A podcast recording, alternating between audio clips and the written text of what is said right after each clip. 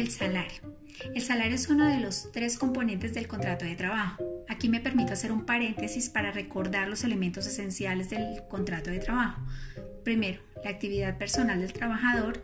Segundo, la continua subordinación o dependencia del trabajador con respecto al empleador.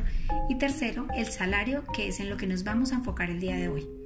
Se conoce como salario a la remuneración que recibe el trabajador por parte del empleador como contraprestación por los servicios personales entregados por él a la empresa.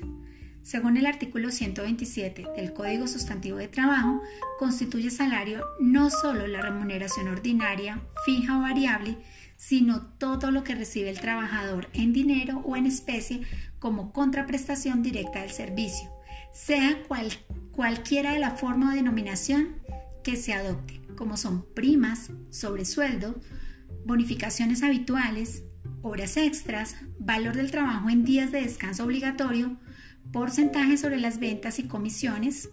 En resumen, corresponde a todo aquello que el empleado recibe de su prestación personal de servicio que enriquece su patrimonio y que es habitual y periódico. Ahora bien, también tenemos los pagos que no constituyen salarios.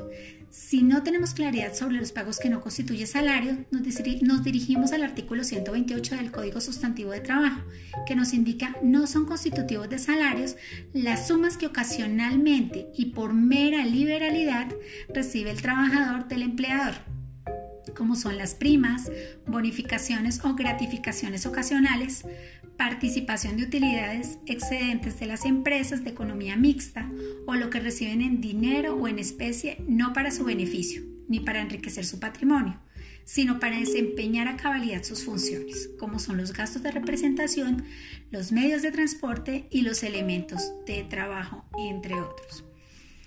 Tampoco son constitutivos de salario las prestaciones sociales de que tratan los títulos octavo sobre prestaciones patronales comunes y el título noveno sobre prestaciones patronales especiales, ni los beneficios o auxilios habituales u ocasionales acordados por convención o contractualmente u otorgados en forma extralegal por el empleador cuando las partes hayan dispuesto expresamente que no constituyen salario en dinero o en especie, tales como son la alimentación, habitación o vestuario, las primas extralegales de vacaciones, de servicios o de Navidad.